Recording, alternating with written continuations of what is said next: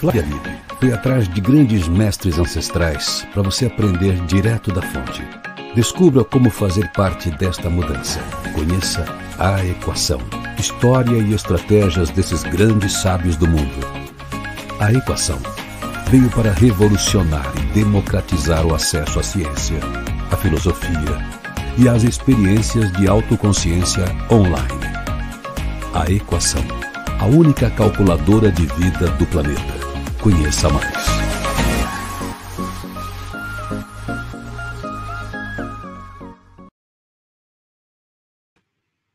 Olá, boa noite! Deixa eu chamar o povo aqui do Insta também, né? Pra gente começar todo mundo junto. Aqui, ali, tá, não sei o que, né? É, opa, vamos lá, estamos a vivo aqui também, sejam bem-vindos. Obrigada pela sua presença, você que chegou, caiu de paraquedas, você que está sempre me seguindo, você que está curioso para saber. Estamos é, aí, né? Toda quarta-feira ao vivo. Super divertido. Eu adoro quando tem perguntas e a gente pode fazer um bate-papo, né? Eu brinco que é um, um, é um divã ao vivo, isso super me diverte. Então, se você quiser vir, seja bem-vindo, seja bem-vinda, sejam bem-vindos todos. Todos estão convidados. Bom, é... Eu adoro fazer ao vivo, né? Vocês já sabem disso.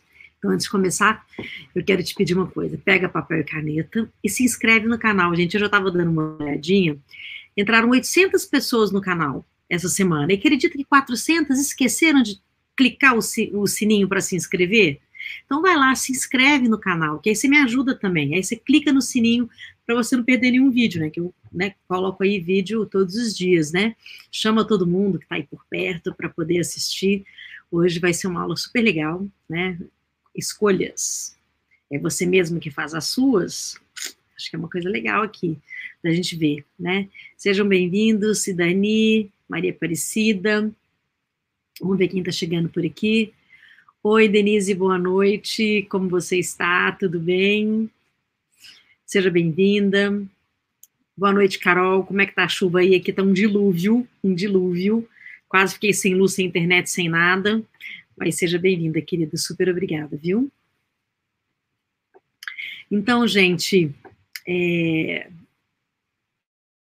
faz aí as marcaçõezinhas todas. Sininho, papelzinho, caneta na mão. Né, para poder depois você conseguir maratonar o Flaflix, né?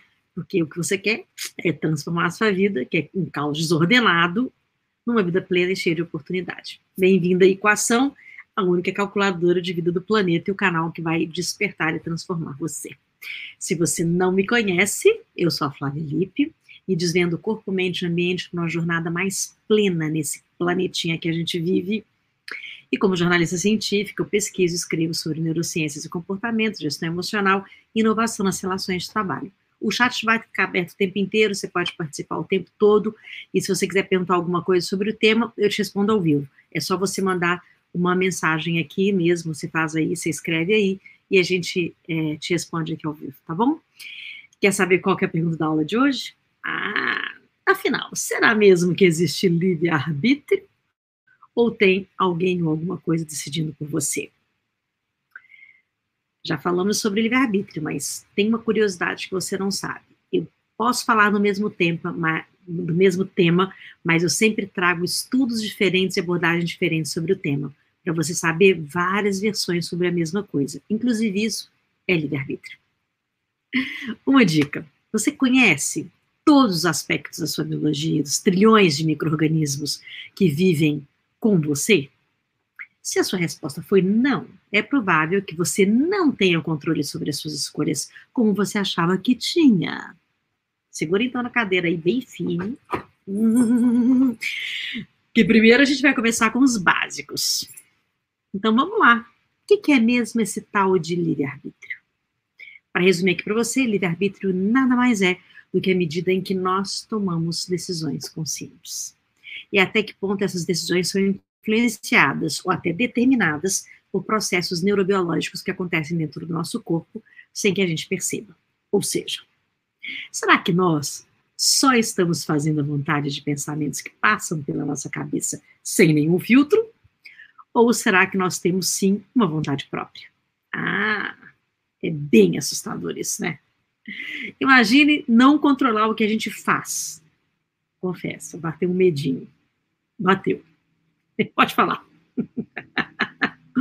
Não estar em controle das nossas ações é talvez um dos maiores medos que a gente tenha nos dias de hoje. Pensar que alguma coisa que a gente não tem consciência pode estar decidindo é, por nós e, sei lá, pode ser até uma coisa meio de filme de terror, né? Assim, quando tem algum troço dentro do nosso corpo controlando as nossas emoções, tipo um alien, sabe?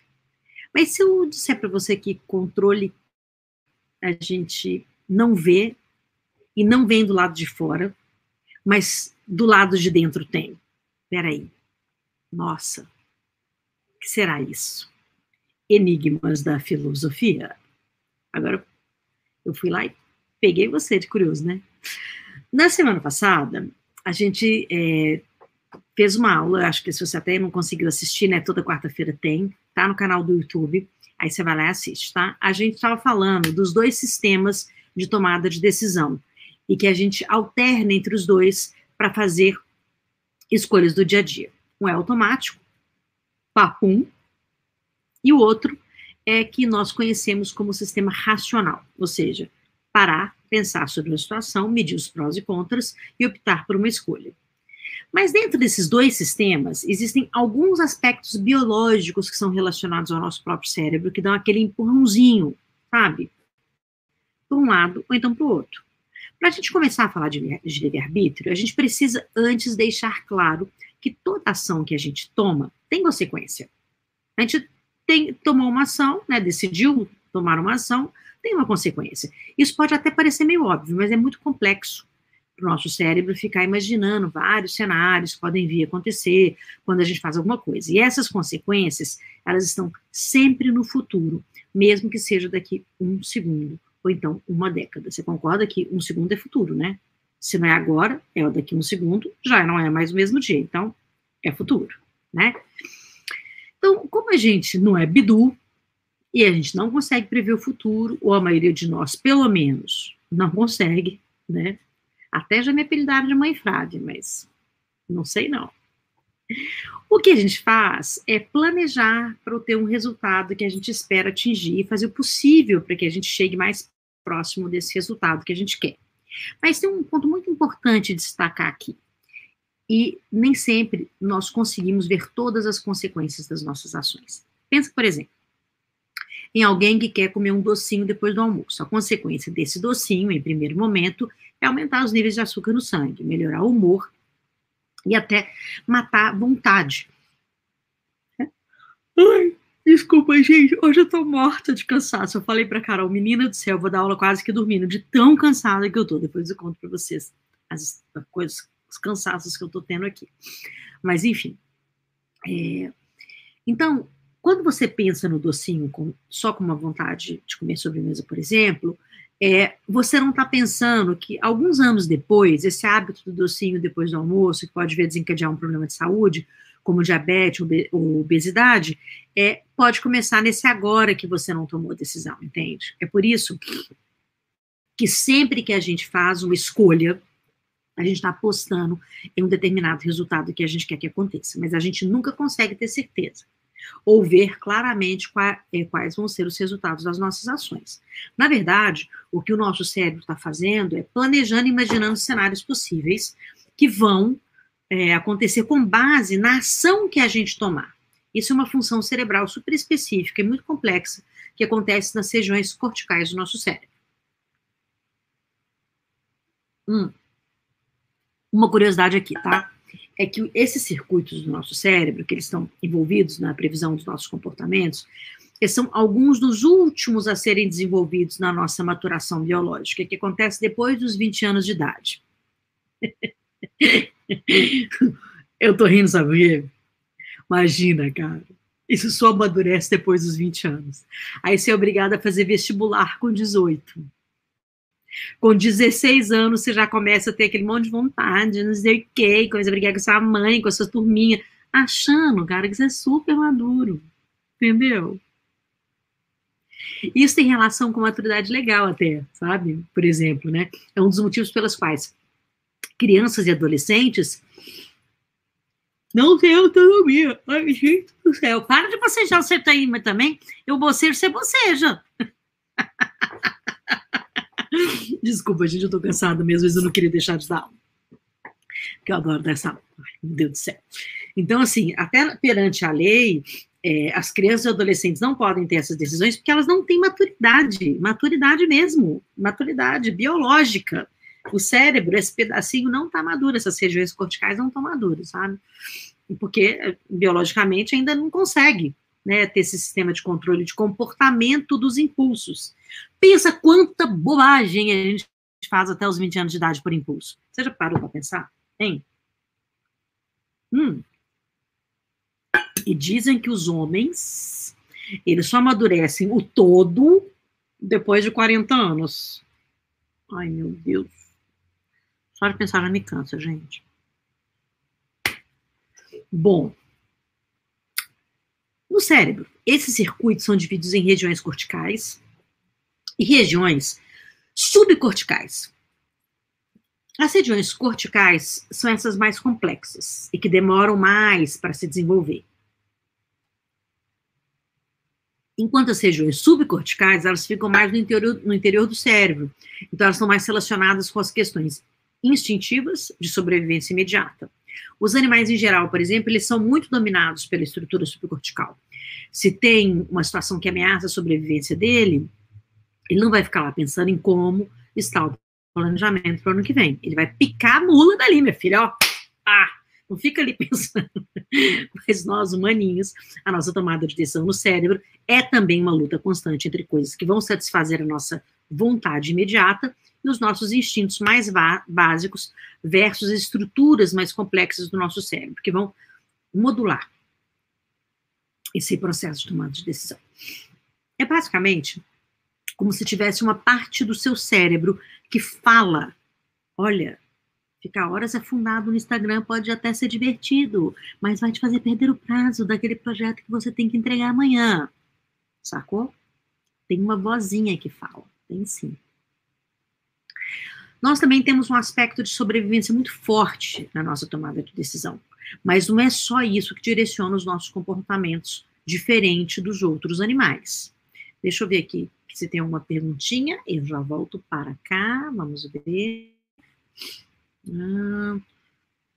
Boa noite, Júlia. Seja bem-vinda. Adoro quando você pinta por aqui. Boa noite, Ed. Boa noite. Tem uma perguntinha. A gente tem várias escolhas importantes antes dos 18. Faculdade, carreira. Muito complexo isso, gente. Eu, eu concordo com a Carol, cara. Eu não entendo, né, assim, como que a pessoa é obrigada a fazer um vestibular. Tem gente que faz vestibular com 16 anos, entra na faculdade com 18, decide a vida. Por isso que tem um monte de gente também, né, que larga, larga a faculdade, muda, né? Quem casa muito cedo acaba se separando. Tem uma série de coisas aí, né? Essa, essa impulsividade, ela, ela tem um problema, né? O Ed, essa foi a hora, o Ed. Delícia saber que acabei de amadurecer por completo. Parabéns, Ed, você agora já é um adulto. Ai, que delícia, gente. Vocês me divertem muito, sério. Eu adoro fazer ao, ao vivo. Sinceramente, adoro. Acho muito gostoso mesmo. Agora, então, vamos voltar aqui, tá? Olha que interessante. O, o homem é o único animal que modula a resposta das suas emoções para maximizar as consequências positivas futuras. Isso é bárbaro, vai, fala aí. Ou seja, a gente é o único que se comporta de um determinado jeito para trocar o prazer imediato que a gente vai é, adquirir, né, ali, fazendo alguma coisa naquele instante, para conseguir alguma coisa que a gente quer no futuro. É tipo fazer uma dieta, você está se negando a satisfação que você teria em comer um alimento específico para ter recompensa ao longo prazo de emagrecer, né, e ter saúde, etc. Essa nossa capacidade de nos privarmos de alguma coisa no momento para avaliar as consequências que aquilo vai ter no futuro é tão forte que muitas estruturas da nossa sociedade e até valores culturais foram construídos ao redor dessa ideia. É que nem em escola de criança, bem pequena, sabe em que a professora fala: Fulano, não pode bater no coleguinha, não pode empurrar o amiguinho. Gente, a gente vem aprendendo desde pequeno que a gente não pode agir por impulso, você percebe? Mas você entende também que tem um período de maturidade para isso. E tem pessoas que não sabem, não entendem isso, né? Então, essas regras sociais, elas surgem justamente para reforçar esse comportamento nosso de pensar a longo prazo. Mas isso não quer dizer que elas sempre funcionam, né? A gente sabe que tem muitas crianças que têm problemas de comportamento e muitos professores, né, que deveriam ser preparados para isso. Aliás, eu tenho uma implicância enorme com, com a escola infantil. Depois que eu vivenciei vários momentos vendo o despreparo né, de professores e despreparo das mães, não só na escola, escolha dos filhos, né, mas é, em como educar seus filhos. Né, eu, eu às, às, vezes fico bem chocada, na verdade. É, mas olha, olha só, além disso, né, além desse choque, vou te dar outro, muitas vezes crises, crimes passionais, situações de violência, eles são cometidos em momentos de emoção muito forte. Então nem precisa ir tão longe, tá? Quantas vezes você já discutiu com alguém, seja um colega de trabalho, alguém que mora com você, né, uma pessoa que você confia, enfim, é, mesmo sabendo que aquela não era a melhor maneira de resolver a situação, você vai lá e cria uma bomba relógio, né? Cria uma, um desconcerto, né? É super complicado isso. É, então, assim, o livre-arbítrio está justamente em resistir a essa resposta impulsiva, sabe? Que é o que a gente tem mesmo, né? Acabei de falar, a gente tem um cantinho lá que demora para amadurecer, né? Deixa eu ver. Carol, nossa, várias coisas é, precisamos mudar em escolas, muitas, Carol. A gente fala muito sobre isso, né? É, eu não sei se vocês conhecem a Carol, assim, você sempre vê que a Carol está aqui, a Carol é meu braço direito, esquerdo, minha cabeça, minhas pernas. Nós somos uma super dupla mesmo.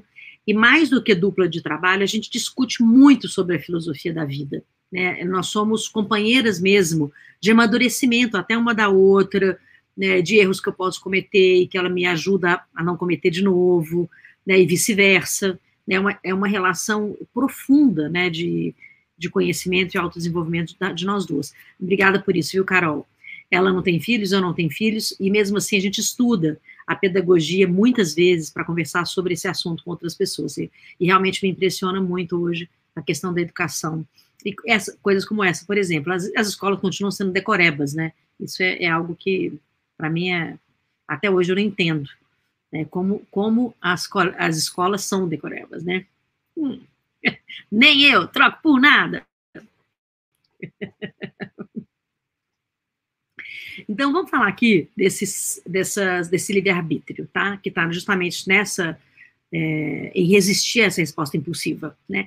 Porque ela está programada biologicamente dentro da gente. E optar pelo caminho que traz mais resultados positivos e menos complicações. E isso é muito interessante, porque esse desequilíbrio entre impulso e consciência, de que não, a gente não deve fazer alguma coisa, literalmente é, dura, é, e dura segundos essa, essa decisão, quando você está lá discutindo com fulano, não quer dizer que você odeia aquela pessoa. Não é isso. Mas que você foi capturado por uma resposta automática impulsiva de uma emoção que estava presente em você. Eu sempre falo muito para vocês da, da, das trilhas emocionais que a gente tem que conhecer, né? E como que a gente é, pode não, não ser resgatado é, por essa emoção, não ser sequestrado, nossas emoções sequestradas. Isso acontece porque as emoções capturam o nosso corpo e preparam a gente para uma determinada ação. Né? E aqui eu quero fazer aquela diferenciação importante de quem já assistiu outras aulas minhas e já ouviu, mas é sempre bom repetir. Emoção não é a mesma coisa de sentimento, tá? Emoção, as emoções, elas são comportamentos que o organismo tem biologicamente e é como reagimos aos estímulos do ambiente onde a gente está inserido. Já os sentimentos, eles são produzidos a partir da nossa reação emocional, certo? Entendeu? Beleza. Quando você sente raiva, por exemplo, o seu batimento cardíaco sobe, sua pressão sanguínea aumenta, o seu sistema de luta ou fuga é, do corpo é acionado, aumentando o seu foco e deixando você pronto para confrontar esse cara que está te tirando do sério. Então, a pergunta dessa aula é justamente saber se esses impulsos biológicos, químicos e físicos dominam o nosso comportamento ou se nós conseguimos modular a nossa resposta emocional para nos tornarmos a pessoa que a gente quer ser, menos agressivo, mais aberto a ouvir o outro com mais compaixão, porque está no, ao nosso redor. Isso acho que é bem legal, né?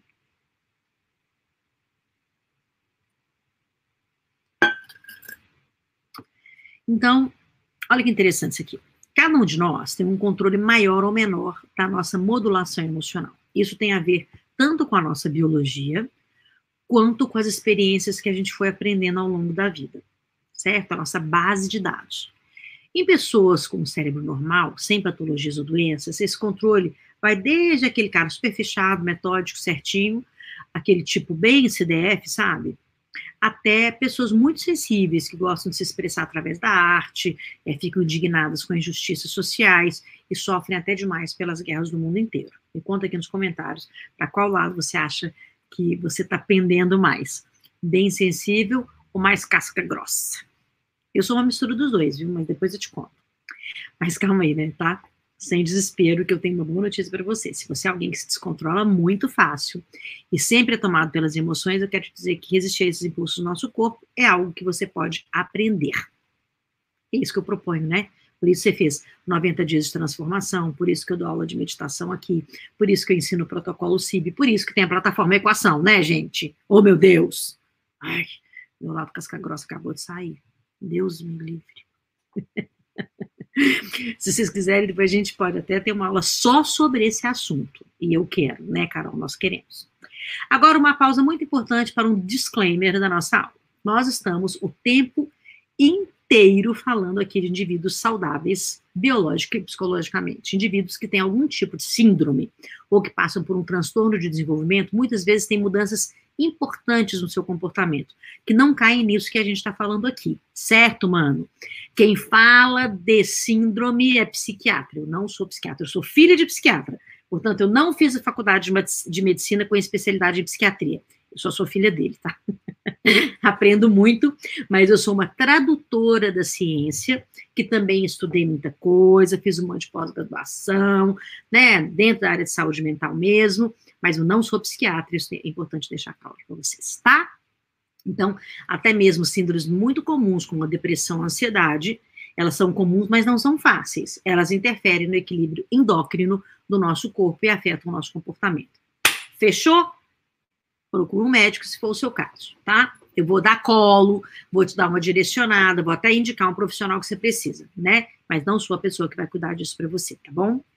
Por isso, sempre se cerque de psicólogo, psiquiatra, terapeuta, e se for o caso, mais profundo e pode incluir aí algum trauma ou síndromes clínicas como depressão, ansiedade, não existe fórmula mágica, mas sim um conjunto de ideias, pessoas profissionais podem te ajudar.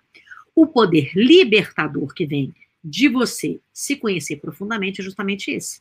Saber quando e para quem pedir ajuda quando você percebe que alguma coisa sai muito daquilo que é comum para você. Volta aqui. Tem algumas pesquisas incríveis em neurociência que mostram que a gente tem o que os cientistas chamam de potencial de prontidão. Hoje, mãe, eu amo esse negócio de potencial de prontidão. Amo. Deixa eu ver se tem gente falando aqui. Hoje a Carol está entusiasmada, eu também. Queria ser a casca grossa, mas sou meio sensível, um pouco dos dois, eu acho. Então, nós duas somos assim. Né? De vez em quando você, você até. Não, acho que você não consegue ser, não, Carol. Eu consigo ser casca grossa. Eu fui treinada para isso. Uma porcaria, mas eu fui. Eu fui treinada. Eu fui forjada no, no osso mesmo, sabe? Depois eu conto algumas histórias para vocês. Deixa eu ver aqui que o Ed falou. Passei por tudo isso equacionado, e equacionando muito mais agora. Vem, Ed, vem equacionar mesmo. Sempre, sempre, sempre, sempre, sempre. Vamos equacionar.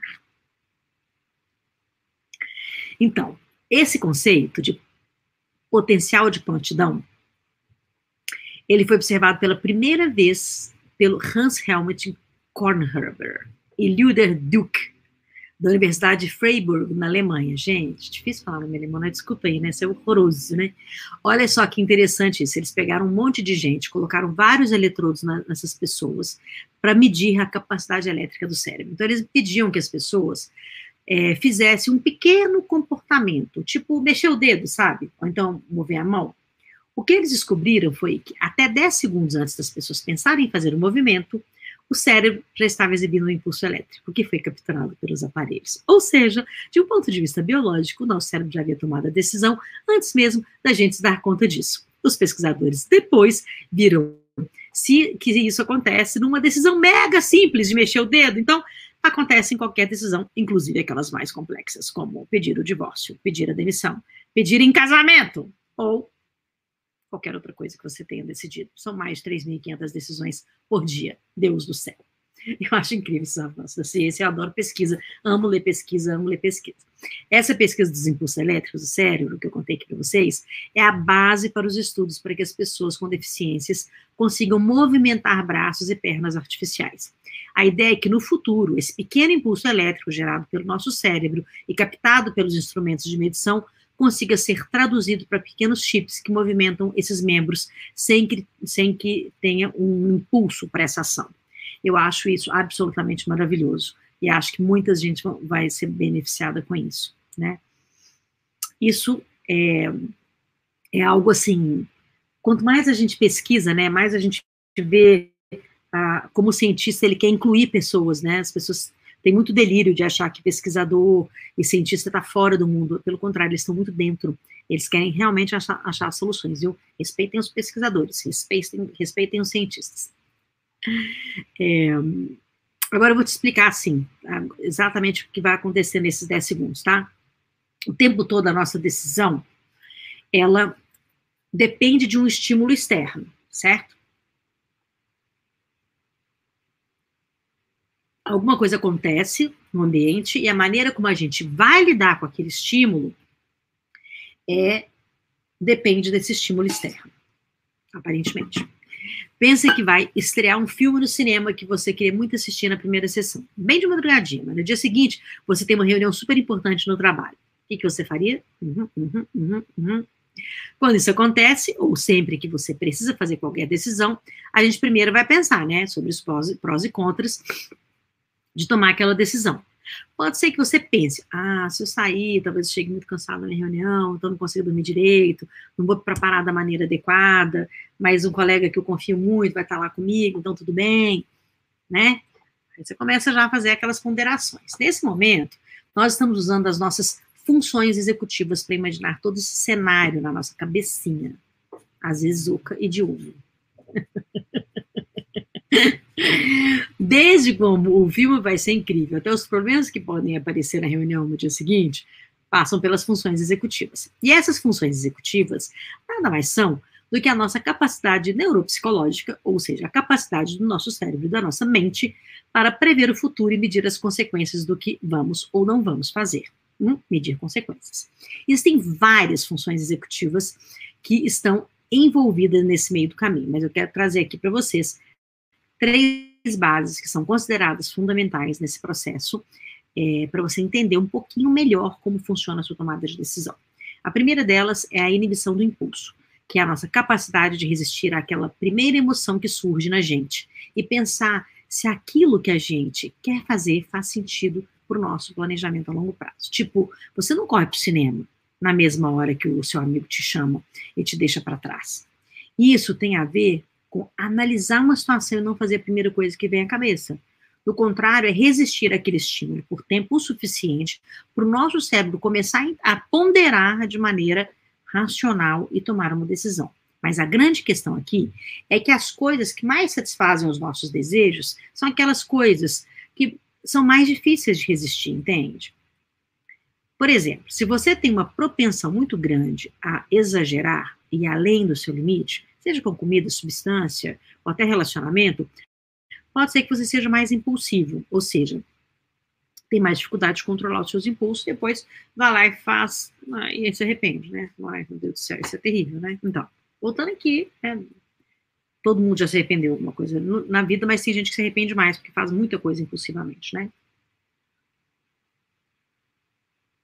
O segundo processo importante para o livre-arbítrio é a memória operacional é a nossa capacidade de se lembrar de situações parecidas em que aquilo que a gente está passando aconteceu no passado. Essas são memórias relativas, é, relativamente, né, é, e relevantes, que vão servir de base para a gente tomar uma decisão informada que aquilo já aconteceu, a nossa base de dados, tá? Já que todo mundo aprende com as escolhas passadas e a sua história de vida. Deixa eu fazer uma parte aqui todo mundo aprende mesmo, tá? Não significa que você coloque em prática, mas o seu cérebro aprende com aquilo que você viveu. Por isso que ele repete. Ele repete coisas sem você querer. Porque ele aprendeu que é daquele jeito. Entendeu? Você não é bom, não. Tá?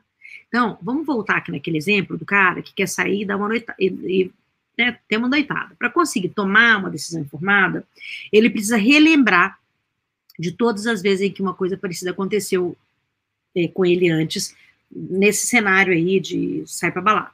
Será que teve um outro dia que ele não se preparou para uma reunião e o colega dele conseguiu se virar bem? Se isso aconteceu, então aí é uma evidência que esse comportamento não teve um resultado tão negativo assim na última vez que aconteceu. Mas se ele acabou percebendo o cliente da última, eh, perdendo o cliente da última vez e não se preparou para a reunião, a história é outra e ele vai incentivar, né, o seu cérebro, inclusive, a ter um outro tipo de comportamento. Então, são essas pequenas pistas que a gente usa, mesmo que inconscientemente, para guiar o nosso comportamento de tomada de decisão. Quando alguma situação tem um resultado negativo para a gente, é mais provável que a gente vai evitar no futuro. E o contrário também é verdade. Quanto mais uma coisa que a gente fez já deu certo, mais a gente vai ter uma tendência de repetir aquilo de novo e de novo e de novo. Isso é uma das nossas habilidades mais essenciais, porque direciona o nosso foco exatamente para aquilo que vai influenciar a nossa tomada de decisão naquele momento. Por isso, se recordar de situações passadas e conseguir ver semelhanças entre momentos parecidos é uma das funções executivas básicas para o nosso livre-arbítrio. E, por fim, a terceira função executiva, que está intimamente ligada a esse processo todo de análise, é justamente a nossa capacidade de imaginar cenários futuros. Esse é meio que uma síntese das duas outras funções executivas que a gente viu. Você tem que equilibrar o quanto você quer fazer alguma coisa ou o seu impulso para alguma coisa. E o resultado, que é aquilo que já teve no passado, é, na sua memória executiva, de situações parecidas com aquela. Então, a sua memória executiva guarda aquilo e vai recebendo, vai repetindo é, se é bom, se é ruim. Então, por isso que a gente tem que treinar o nosso cérebro, tá? Aí, juntando esses dois aspectos, você faz um resumo de tudo que está em jogo. O que você pode ganhar e o que você pode perder. E faz a sua decisão sobre aquilo. E esse conjunto de experiências que compõe a base do nosso processo de tomada de decisão entende? E o mais interessante é que esse comportamento é um ciclo que não acaba nunca. Não acaba nunca, gente, entendeu? Independente da escolha que você fizer, aquilo vai influenciar as suas escolhas futuras e servir de base para o seu livre-arbítrio de amanhã. Por isso, galerinha, quando eu falo não existe livre-arbítrio, eu vou falar, agora eu vou completar. Não existe livre-arbítrio. Eu acabei de provar para vocês por quê, certo? Mas existe é, uma metacognição. Tem nessa aula que eu já dei sobre livre-arbítrio, né? Vocês estão vendo que pode, você pode até assistir uma depois assistir essa, você vai juntar coisas, né? E você vai gostar muito. Mas muita gente fala, se a gente não tem livre-arbítrio, por que a gente tem cabeça? Não vai dar certo nada na vida. Não é isso. A gente não tem livre-arbítrio porque a nossa biologia faz tudo isso que eu contei para vocês agora. Mas a gente tem o desenvolvimento da metacognição, que é você realmente conseguir é, tomar decisões apesar de, certo? Mas tem que amadurecer muito, tá? Não é aquele menino de 20 anos, nem é aquele cara que só amadureceu depois de 40 anos. e nem você, mulher, que fica aí, né, tomando aquelas decisões descabeçadas à toa, tá? Muitas vezes, o, até o, o, burnout que a gente tem, né, que normalmente acontece no, no final do ano, olha, é uma trilha emocional repetida. Milhões de vezes. Deixa eu ver se tem coisa aqui, peraí. Hum. Não tem nenhuma pergunta. Ah, peraí, deixa eu fazer um, um... Deixa eu colocar um bannerzinho aqui, né, para você conhecer o Hackeando Sócrates, gente, que é a base é, do livre-arbítrio, né, o Hackeando Sócrates, né. É, eu uso a filosofia, que é a maiêutica, e para ensinar o livre-arbítrio, né, então acho que vocês vão gostar demais. Acho mesmo, sério. Vai lá. Clica lá que eu acho que você vai gostar. Eu vou colocar aqui também, é, para quem não conhece, né, o meu Insta, arroba. E vou lembrar de novo, gente. De novo, de novo e de novo. Clica lá no sininho. Se inscreve no canal. Ajuda a gente a divulgar cada vez mais, mais, mais, mais informações legais de transformação. Eu estou no finalzinho da aula, tá? Hoje a aula vai ser um pouco mais curtinho, eu estou exausta, como eu falei para vocês, mas eu trouxe a essência é, de tudo que a gente precisa. Vocês sabem que eu, eu leio é, a ciência com aquele olhar de pesquisador e, e consigo realmente deixar ele bem facinho para vocês entenderem, e para mim, para qualquer pessoa, né? Eu sempre falo com a Carol, Carol, se a sua avó entender, porque eu já perdi minha vovó, então, se a sua avó entender o que a gente está falando, a gente está no bom caminho. Eu acho que é, é, isso aí, né? E vocês também comentando, etc. Isso é maravilhoso, tá? É, então, olha só. Juntando esses aspectos, você faz um resumo de tudo que tem em jogo, o que você pode ganhar e o que você pode perder. E aí você faz, toma uma decisão sobre aquilo. É esse conjunto de experiências que compõe essa base desse processo de tomar decisão. E o mais interessante é que esse comportamento é um ciclo, né? Como eu falei, que não acaba nunca mais, não acaba, não acaba, não acaba, não acaba, tá? Então, eu repeti para você lembrar, não acaba.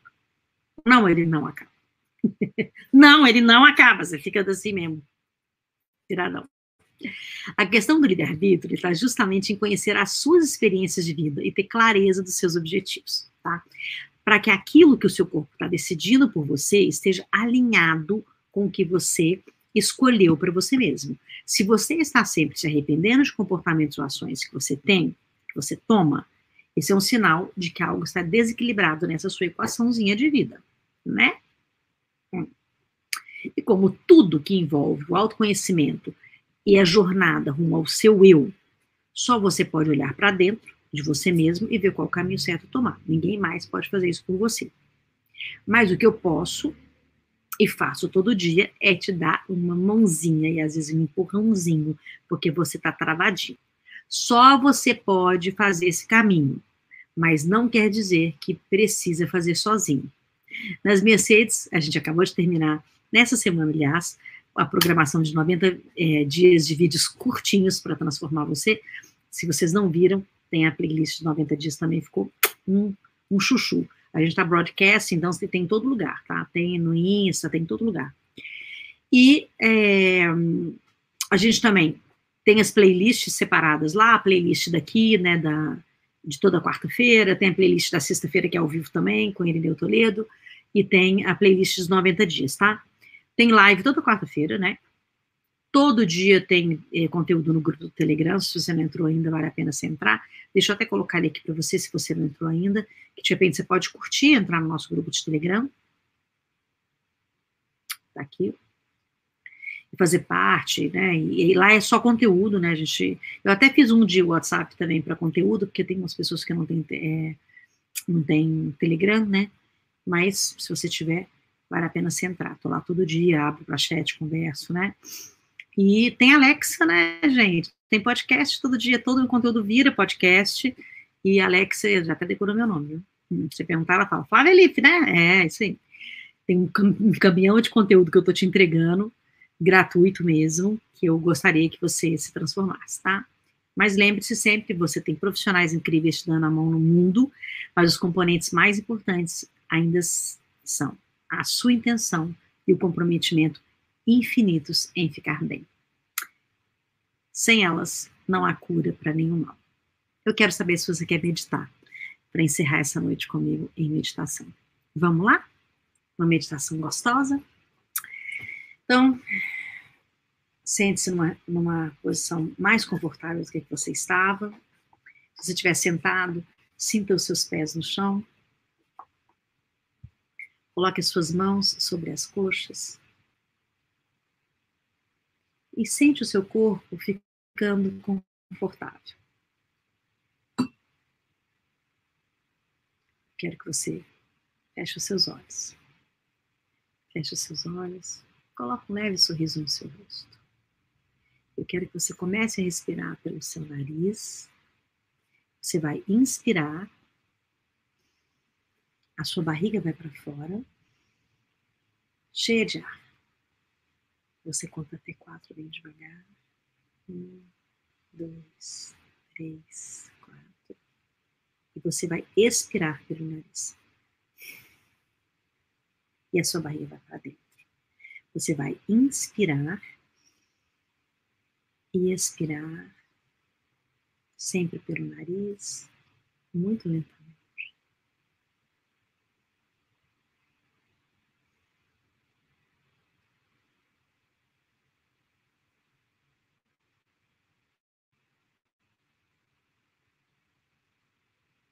Procure se conectar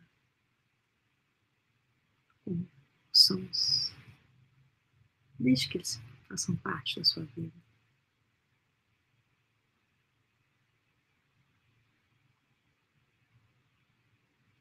Deixe seu corpo relaxar. Você ter domínio sobre o seu ser. Saber da existência. Desfrutar desses momentos que você tem agora, nesse instante. Nada que você possa pensar do amanhã. Você tem certeza ao controle. Então, desfrute esse momento. Desfrute esse momento de alegria, de compaixão, de estarmos juntos. Desfrute o momento que você tem agora.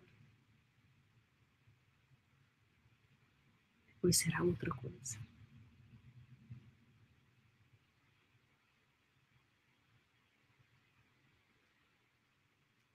Vou colocar uma sugestão nessa meditação.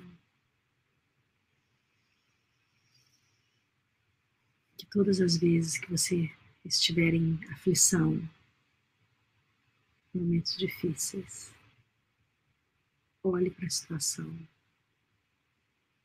diga: existe uma maneira diferente de olhar para isso. Existe uma maneira diferente de olhar para isso. Aos poucos,